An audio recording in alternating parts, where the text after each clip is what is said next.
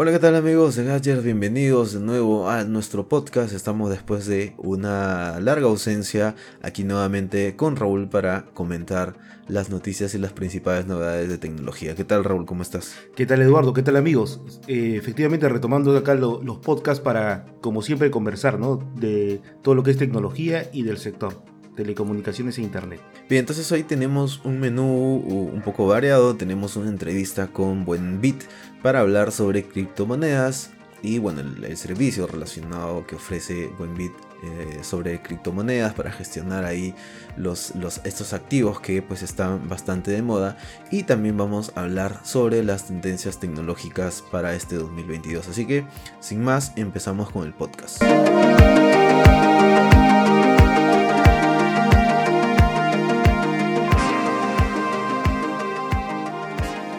Bueno, ¿qué tal? Ahora estamos aquí con Matías, con Matías Romero, que es Country Manager de Buenbit en Perú. Y vamos a conversar sobre criptomonedas y sobre, por supuesto, los servicios que ofrece Buenbit para aquellos que están interesados en este, en este mercado. ¿Qué tal, ¿Qué tal, Matías? ¿Cómo estás? Hola, Eduardo, ¿cómo te va? Gracias por la invitación. Y estamos acá también con Raúl. Raúl también, ¿qué tal? ¿Cómo estás? ¿Qué tal? ¿Cómo estás, Eduardo? ¿Qué tal, Matías? Mucho, Hola, Raúl.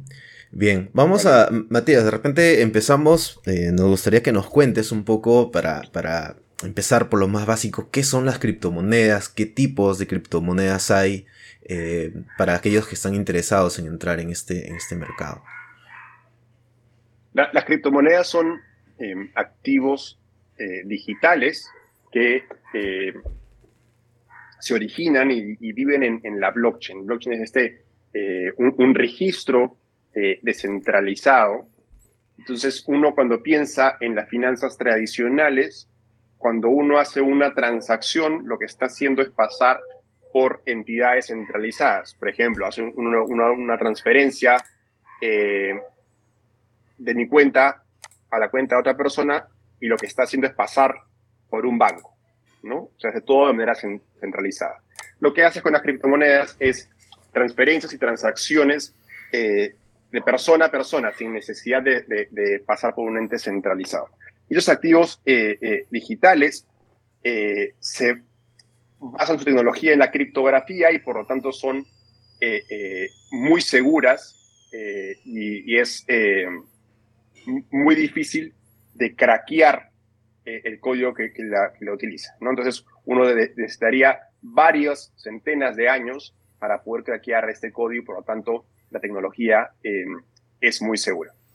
Okay. Y, cuéntanos de repente qué tipos de, criptomonedas hay. Seguramente todo el mundo conoce Bitcoin, es la más popular, es la que tiene creo que, más tiempo, que, un poco empezó con todo esto de las criptomonedas, pero ¿qué otros activos hay o cómo los podrías clasificar tú? Bitcoin fue la, primera criptomoneda eh, que, se, creó en, 2009 y tiene algunos años, y a pesar de eso es, bastante nueva en, la, historia de los activos financieros.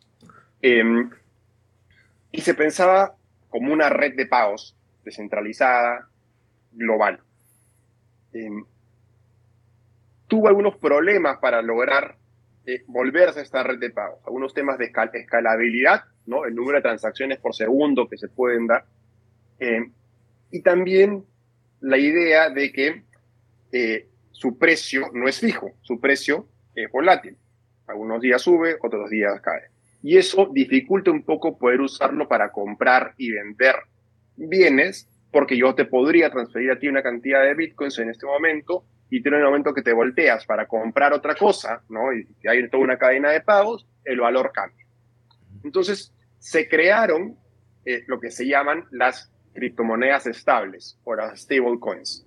Estas criptomonedas tienen la, tecnología blockchain, usan un, registro descentralizado, pero están indexadas a un activo menos volátil. Por ejemplo, el DAI, que es una, es una de estas stablecoins, está indexada al dólar americano. Entonces, yo te transfiero a ti DAI y tú sabes cuánto va a valer el DAI todo el tiempo, ¿no? Va a valer un dólar. Eh, y por lo tanto, las, las stablecoins, las monedas estables, se usan mucho más para pagos que lo que se usa tal vez eh, eh, Bitcoin o otras criptomonedas. Entonces, yo las clasificaría de una manera muy simple en este grupo de las criptomonedas volátiles y las criptomonedas estables. Dicho eso, dentro de cada uno de estos dos grandes rubros hay muchísima variedad y cada criptomoneda busca eh, cumplir un objetivo y tiene un proyecto detrás.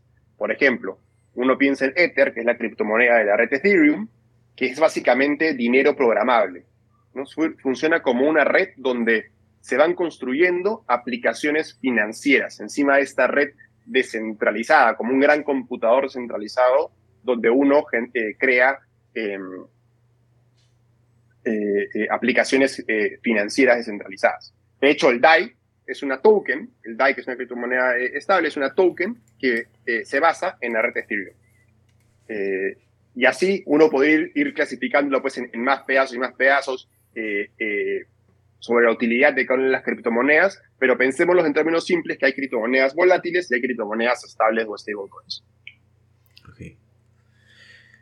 Y, a ver, eh, Matías, de repente ya entrando al tema de, de, de Buenbit, ¿qué es lo eh, ¿qué es lo que podemos encontrar? ¿Qué es? Eh, entendemos que es una aplicación que nos permite justamente entrar a este mundo de las criptomonedas, pero ¿qué es específicamente lo que nos ofrece Buenbit como, como aplicación? ¿Qué es lo que podemos hacer con, esta aplicación, con este servicio en general que ustedes ofrecen?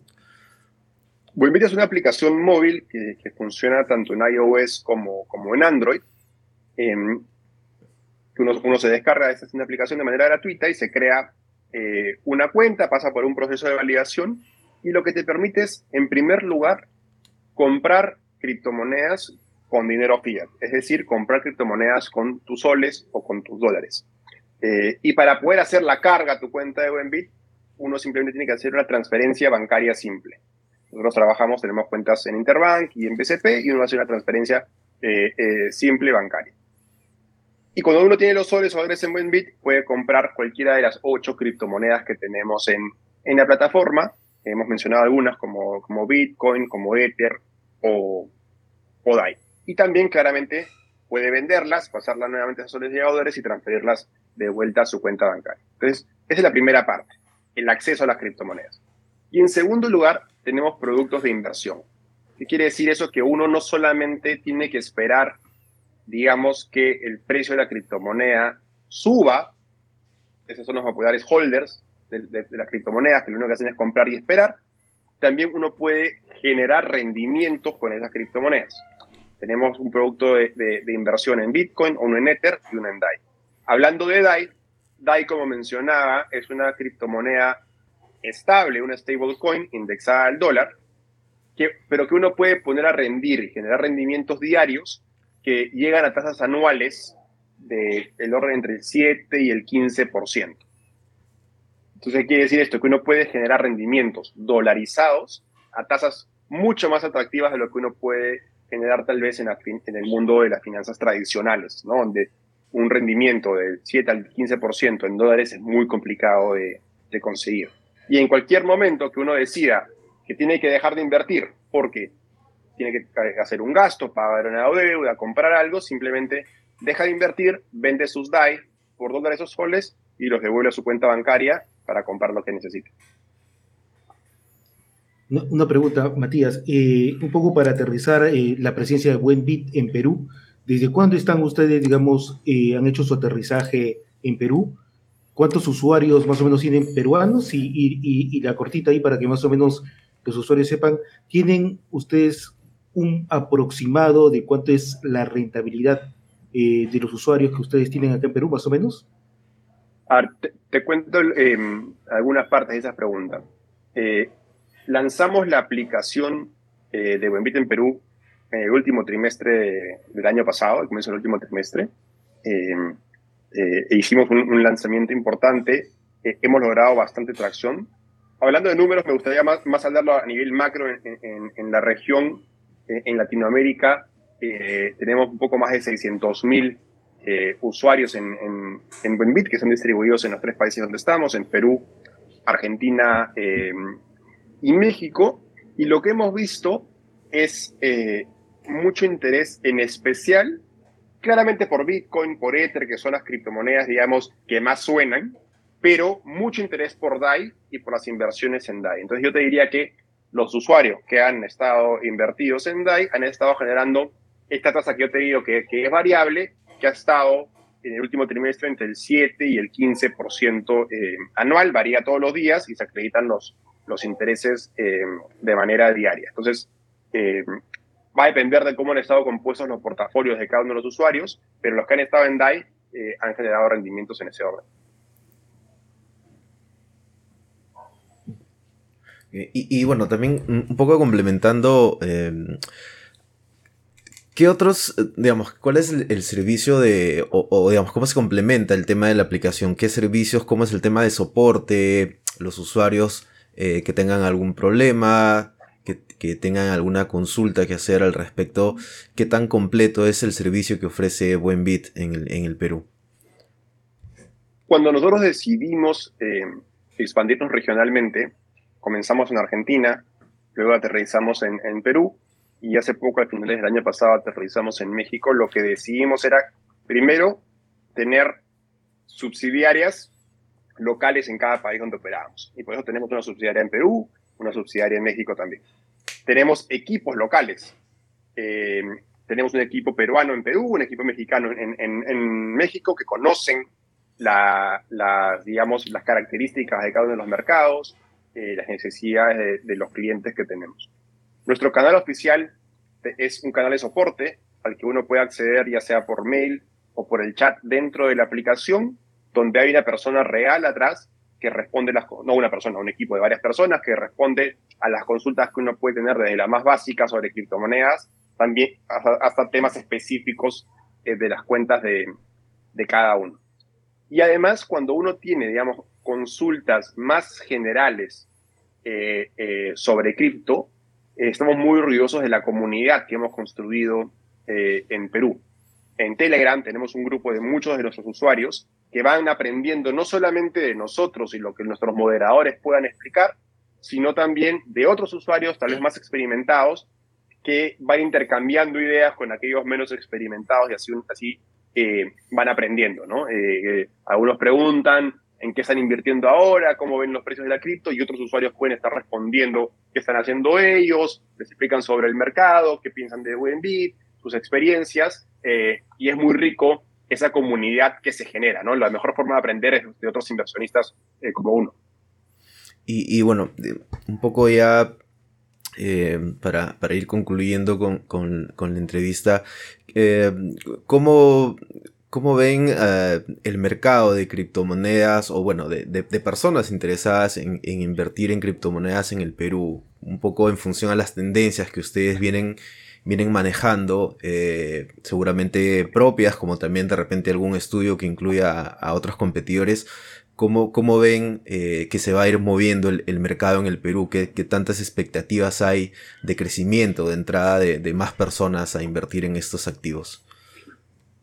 Es interesante, eh, aunque uno no lo crea, hay un, grupo de personas, un público eh, muy conocedor del mundo, del mundo cripto que ya, ya existe en Perú. Eh, algunas fuentes estiman que la, digamos, la penetración de criptomonedas en Perú es cercana al 15%, lo dicen fuentes como Chainalysis. dicho eso, yo soy muy optimista más hacia adelante de la adopción que, que, se pueda lograr. Entonces, somos algunos jugadores en Perú, eh, digamos que hemos apostado por el país y que, eh, estamos enseñando sobre criptomonedas, pero creemos que hay todavía muchísimo espacio para crecimiento y mayor adopción de las cripto en el país y, que crezcamos a, pasos agigantados y el mercado también se vaya, se vaya ampliando, ¿no? Conforme más personas vayan encontrando en las criptomonedas eh, soluciones a los problemas y a, las necesidades que, ven, tenían con las finanzas tradicionales.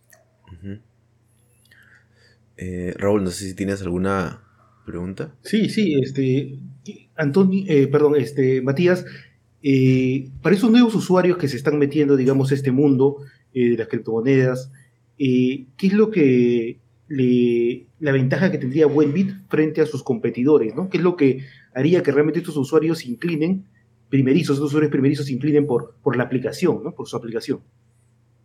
Nosotros lo que hemos buscado es ser eh, una aplicación muy simple. Entonces, una persona que sabe usar su banca móvil, del banco que, que, sea, ya va a poder aprender a usar Wenbit de manera eh, eh, muy fácil. Hemos tratado de hacer una aplicación muy intuitiva.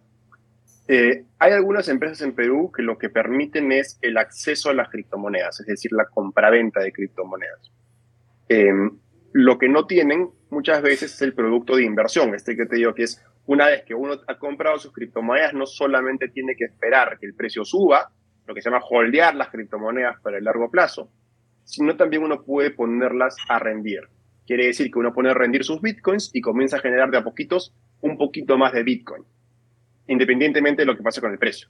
Entonces vemos mucho interés por nuestro producto de inversión en DAI, que ha generado tasas entre 7 y 15% eh, anual. Entonces creemos que juntando estas dos propuestas de valor, el acceso y la inversión, eh, tenemos una, una propuesta eh, muy potente que combinamos con simplicidad de entender la aplicación y también mucha educación. Entonces, eh, invitamos a los usuarios no solamente a participar de la comunidad que ya, que ya les mencioné, donde pueden preguntarnos cosas a nosotros y también a otros inversionistas, sino también tenemos un blog muy educativo sobre las criptomonedas, sobre los diferentes proyectos, además de las preguntas frecuentes para que uno, uno probablemente encuentre la duda que tiene ya resuelta por ahí. Y si no la logra resolver, pues puede ir a la comunidad a preguntar o también a nuestros canales oficiales de soporte. Interesante, Matías. Eh, efectivamente, yo creo que también eh, con todo lo que nos has contado sería interesante explorarlo, ¿no? Por mi parte ya, a ver si me estoy animando también a, a inscribirme y bajarme la aplicación. Sí, seguro, justamente eh, aprovechando ese comentario de Raúl y un poco ya para, para cerrar la entrevista agradeciéndole también Matías, de repente eh, nos gustaría pues que, que eh, digamos, incentives, animes a la gente a entrar a este mundo, a perderle un poco el miedo, no necesitan grandes sumas de dinero para, para entrar, justo de repente ahí también puedes comentar cuáles son los montos mínimos, o sea, aventarse como se dice, ¿no? A buscar nuevas fuentes de inversión, no necesitas mucho dinero, ¿no? Coméntanos un poco y anima también un poco a la, gente a, entrar a este mundo. Eh, muchas gracias y como, como les decía, eh, la forma de, acceder a Buenbit es descargándose la aplicación eh, gratuita en, Android y, en iPhone. uno pasa por un proceso de registro donde le van a unos datos para crear una cuenta y luego va a poder depositar ya sea soles o dólares para, para comenzar a comprar o vender criptomonedas. Eh, nuestra idea es brindar acceso a las cripto eh, a todo el mundo que esté interesado y por lo tanto hemos tratado de desmitificar que es algo complejo, es algo muy simple eh, y además poner montos mínimos bastante bajos. Entonces uno desde 10 soles podría comenzar a invertir y, comprar cripto, va aprendiendo, ve cómo funciona todo el sistema, hace las pruebas y luego podría invertir eh, más dinero hasta donde, se, hasta sienta cómodo. Son montos mínimos eh, eh, bastante bajos para dar esa, ese acceso, esa accesibilidad a las cripto. Entonces los invito a descargarse la aplicación y, probarla, dar una vuelta y a ver qué les parece. genial. Muchas gracias Matías y bueno, esperamos volver a conversar seguramente más adelante, tal vez con más novedades respecto a criptomonedas y a Buenbit.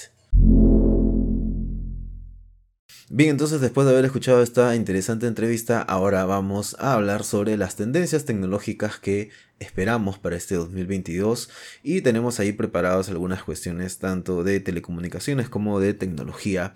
Así que bueno, Raúl, ¿qué, es lo primero que nos puedes decir sobre tendencias tecnológicas? ¿Qué tal, Eduardo? Sí, yo creo que este 2022 va a ser un año, eh, digamos, eh, de repunte, ¿no? Después de que hemos pasado básicamente esta pandemia que ha, renovado muchas cosas.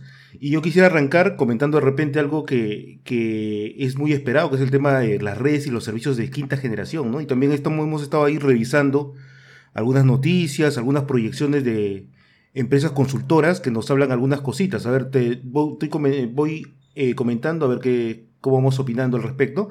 El primer tema de 5G, por ejemplo, es que, digamos, se espera que, digamos, estos próximos dos años, los que vienen, eh, den, sean un, inicio de cinco años de fuerte inversión en el sector. Se aproxima, eh, estamos hablando de 990 mil millones de dólares que se piensan invertir en redes de quinta generación a todo el mundo. ¿no? Eh, también se habla mucho de que se empiecen a despegar redes privadas de quinta generación. Ya no son redes públicas, sino redes para trabajos específicos, como puede ser minas, fábricas, ¿no? Lo que está orientado en un inicio eh, estos segmentos de negocio particulares, ¿no? De todas las redes privadas que se, que se esperan, el 75% van a ser, digamos, sobre 5G. Es un, dato bastante interesante, van a despegar por ese lado, ¿no? Eh, y también eh, hay un dato, digamos, interesante, es que si bien es cierto, la región Latinoamérica, que está un poco rezagado en lo que es las licitaciones de las bandas de 5G, se empieza a poner las pilas este año, ¿no? Eh, se espera, se espera de que eh, los que sean los abanderados de todas maneras culminen su licitación para ver 5G en sus países, sean Colombia y Costa Rica, ¿no? Eh, Perú todavía, estoy hablando solamente con, lo que están hablando las consultoras internacionales que hemos estado revisando, mirando. No se espera que Perú y Uruguay, por ejemplo, terminen este año, más bien que lo hagan el próximo año, el 2023, con las licitaciones de, quinta generación. ¿no? ¿Tú más o menos cómo ves todo este tema, todo este panorama de, 5G, Eduardo? Bueno, me, parece interesante. Creo que hasta ahora, a pesar de todo el entusiasmo que ha habido, me parece que no, no se han logrado los, los desarrollos que que se esperaban. Obviamente hay países que están, que están más adelantados que otros. Aquí, digamos, ya tenemos ciertos despliegues en algunas bandas, pero me parece que lo fuerte va a venir a partir de las licitaciones que se están planificando y ahí a partir de ahí obviamente vamos a tener despliegues mucho más grandes, seguramente velocidades también mayores. Ya por aquí hemos probado de hecho algunos dispositivos, algunos smartphones con, con redes 5G. Y si bien es cierto las velocidades están por encima de las redes 4G o 4G Plus o, 4.5G como les llaman. Creo que todavía no se nota ese, ese salto diferencial en términos de velocidades y sobre todo en usos y cobertura aquí en el Perú, pero de hecho vamos a, estar muy atentos con lo que va a venir en general en la región, en el mundo, los dispositivos 5G se están masificando también, así que eso va a ayudar bastante a promover el acceso y también a que, las empresas pues se animen a hacer más despliegues, ¿no? Correcto, estaremos atentos ahí en todo ese tema, ¿no? Especialmente porque, digamos, esta es la primera etapa del 5G, ¿no? Los, digamos, servicios fuertes que se, que se aproximan, vendrían, ya sería en una segunda etapa complementaria de las redes 5G sean autónomas totalmente, ¿no? Pero yo creo que vamos a estar ahí expectantes y ver qué nos depara el mercado, especialmente para Perú.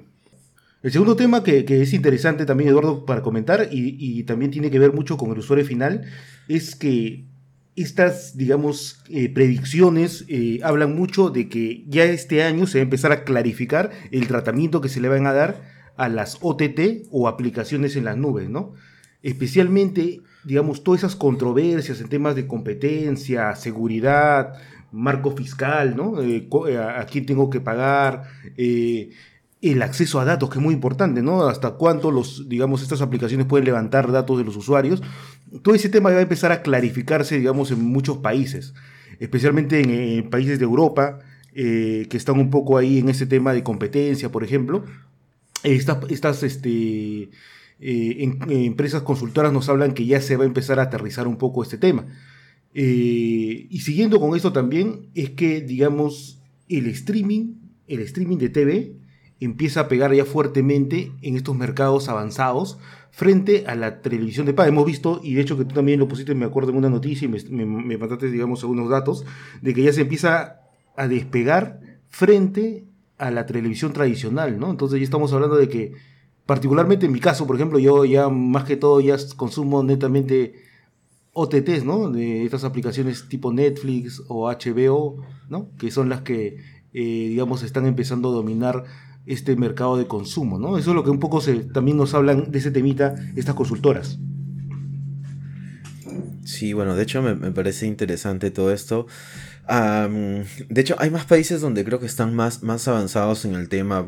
Digamos, si ves en términos de costo, por ejemplo, aquí lo que te cuesta un paquete de cable básico, estamos hablando alrededor de, bueno, individualmente, alrededor de 90, 100 soles más por ahí. Y con eso, pues podrías contratar tranquilamente dos o tres eh, OTTs de, de, de streaming de video Y hay mucha gente que, que, está optando por eso, ¿no? Porque de hecho además justamente mucho de este contenido es el que antes encontrábamos en televisión, ¿no? Con HBO Max, claro. que te da prácticamente lo, lo, que te, lo que te ofrecen sus canales lineales, con lo que tenías antes en Fox, en los bloques premium. De hecho, los bloques premium de Fox ya han salido de, bueno, que, que ahora último se llamaba Star, ¿no? El, el bloque premium Star ha salido de ya las parrillas de cable en toda Latinoamérica para, digamos, reforzar, supongo, entiendo, este, el servicio de Star Plus, que me parece que, por ejemplo, aquí en Latinoamérica es a, los que, a uno de los que no le ha ido tan bien, a diferencia de Netflix, que es el más consolidado, de Prime Video, de HBO, ¿no? de Disney incluso. Em, probablemente aquí en el Perú me parece que todavía hay una limitante en cuanto a acceso a Internet, ¿no? O sea, me parece que que a diferencia de otros países donde tienen una, un mayor acceso a internet fijo con velocidades mayores que te permiten consumir el video en, en, mejor calidad, en 4K incluso, aquí creo que todavía estamos un poco rezagados en cuanto a la masificación de la banda ancha fija, ¿no? Velocidades probablemente arriba de 50 o 100 megabits por segundo, que es lo que necesitas para consumir el video muy bien.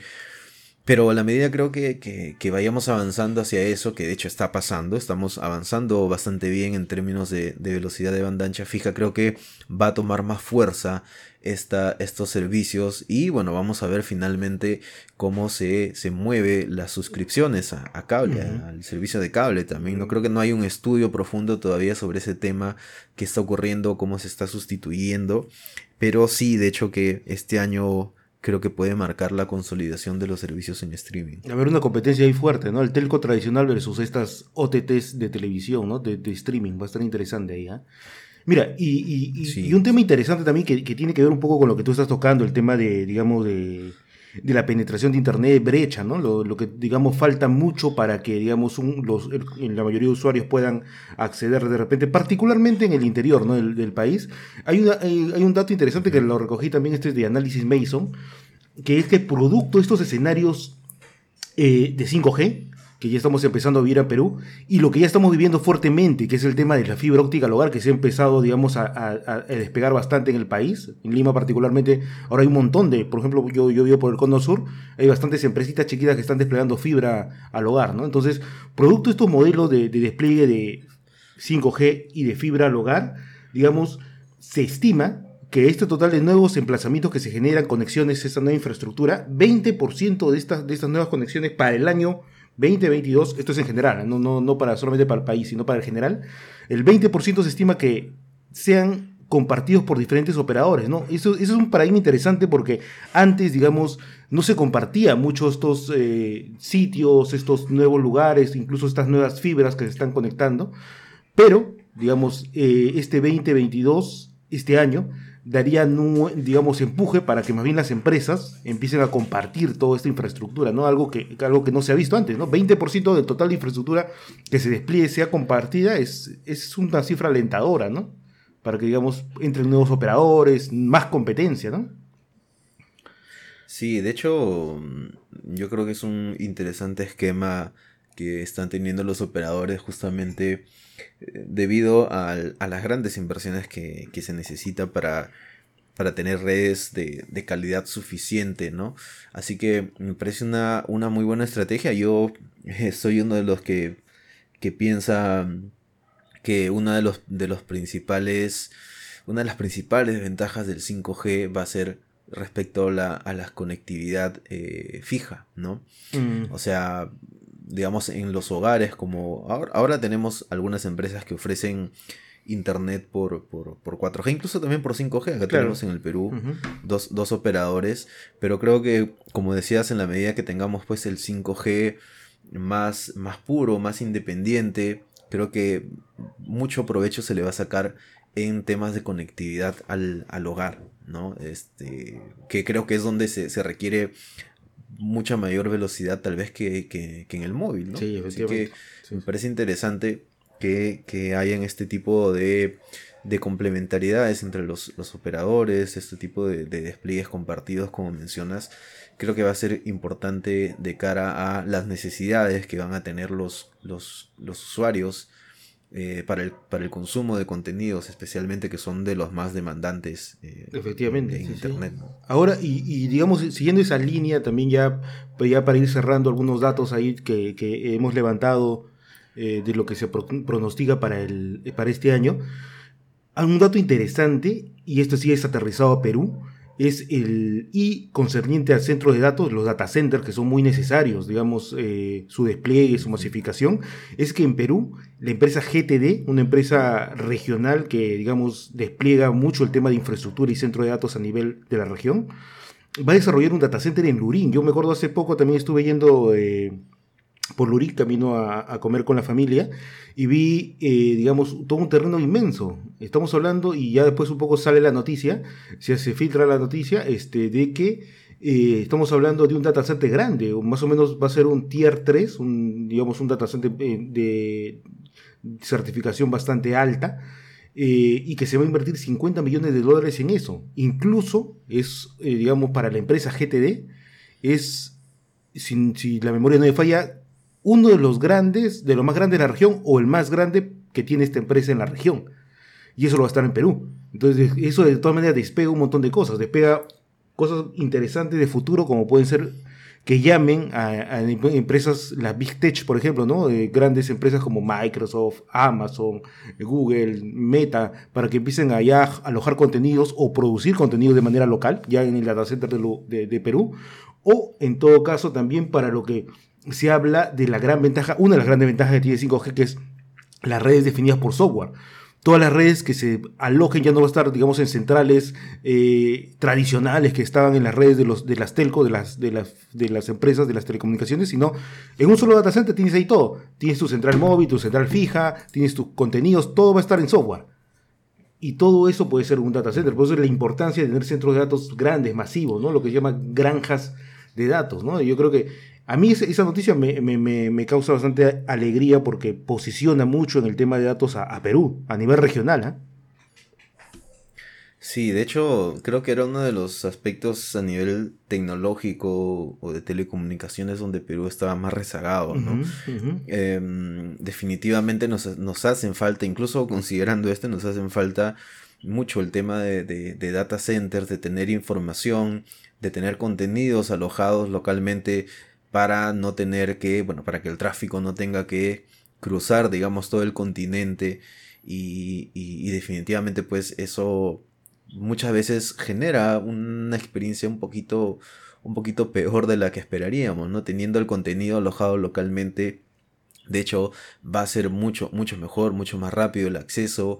Y, es importante que tengamos esto. Eh, GTD efectivamente es una empresa eh, bastante importante en el Perú. Y, y también ahora último, estos últimos dos años, creo, este último año hemos tenido bastantes, eh, bastante presencia de, Amazon Web Services aquí en el Perú, ¿no? eso, eso es algo que también me ha sorprendido bastante. Creo que ellos sí no tienen infraestructura local, o por lo menos no a gran escala, no, no, no, recuerdo mucho esa información. Me parece que Brasil, sí, me parece muy Me parece que lo más cercano teníamos en Brasil, para AWS. Sí, sí, pero pero bueno, digamos que es importante que tenga, que tenga bastante presencia local porque tal vez en algún momento se animan a, poner eh, data centers, a poner infraestructura propia acá en el Perú, lo cual sería, sería genial, ¿no? porque, como decía, creo que ese es uno de los aspectos donde, donde estamos más, más rezagados. Y AWS tiene productos 5G. ¿eh? AWS también tiene sus su productos 5G, entonces imagínate, ahí sería genial.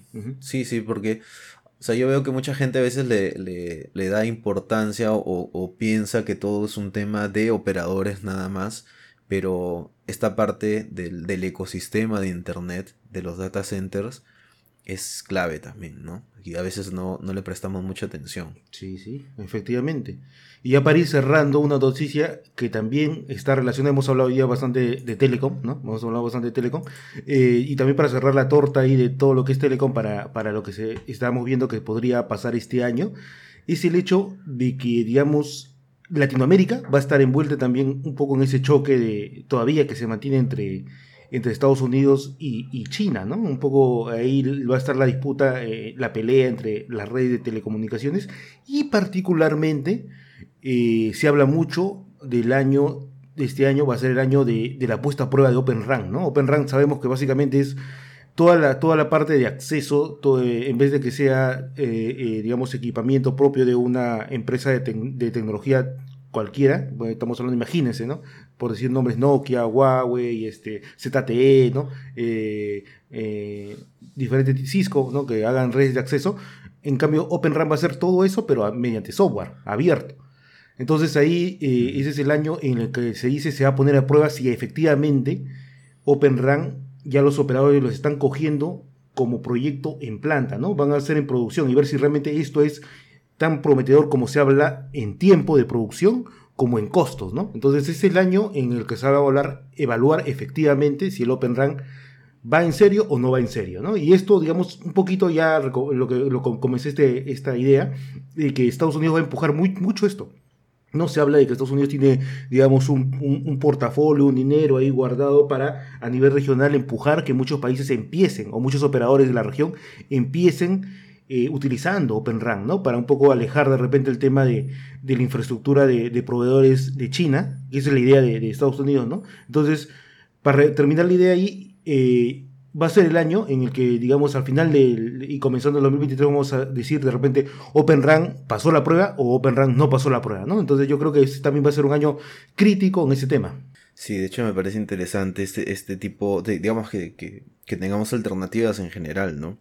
Eh, eso definitivamente me parece interesante. Vamos a ver, como dices, qué, es lo que termina ocurriendo con el Open Run finalmente. Vamos a ver si, si resulta ser algo exitoso, si, si, si obtiene una adopción importante, preferencias importantes o se, se, logra, como tú dices, pues se va más por el lado de la, la tecnología china que también es, eh, tiene una fuerte presencia, así que esperamos que, que en realidad pues lo que suceda sea, sea lo mejor para, para todos, para el ecosistema, para las telecomunicaciones, para la tecnología en general. Totalmente de acuerdo, Eduardo. Y eso sería mi. Veamos al final, de repente revisamos ya al final de año ver qué es lo que pasó, pero eso es lo que más o menos estamos viendo por el lado de telecomunicaciones. Así es, de hecho este año va a ser muy, muy interesante. Estamos en una etapa, eh, por el momento parece que la pandemia pues está ya retrocediendo un poquito después de Omicron, así que vamos a ver también, también vamos a, ver cómo se termina de adaptar el mundo, las telecomunicaciones han sido muy importantes estos, estos dos años de pandemia, han soportado pues todo, todo el peso de la economía prácticamente con el trabajo remoto, que es algo que seguramente vamos a tener todavía, creo que por lo menos acá en el Perú hasta fin de año y eso ha movido un montón de cosas, inversiones en telecomunicaciones, eh, algunos aspectos también no tan favorables como escasez de dispositivos tecnológicos, cosas muy caras como mm. partes de computadora, como tarjetas gráficas, como procesadores, que han encarecido mm. también todos los dispositivos. Así que bueno, ha tenido sus, aspectos favorables y, obviamente hablando solamente de lo tecnológico, eh, la pandemia ha generado algunos, algunos efectos ahí que, que, digamos, han acelerado muchas cosas, pero también ha generado, pues, obviamente, así como en muchos, casi todos los aspectos de nuestra vida, también ha generado eh, efectos negativos. Así que vamos a ver cómo cerramos el año, cuáles de todas estas predicciones se, terminan cumpliendo. Y, y bueno, así que vamos a estar atentos. Así es, Eduardo. Entonces vamos, vamos cerrando el tema, estuvo interesante y yo creo que eh, próximamente nos estamos reencontrando. Así es, Raúl. Bueno, muchas gracias a todos los que han escuchado hasta el final del podcast, el podcast, y, y ya seguramente estaremos en una siguiente edición con más noticias, con más debates también, y atentos, así que nos vemos en la próxima. Nos vemos, cuídense.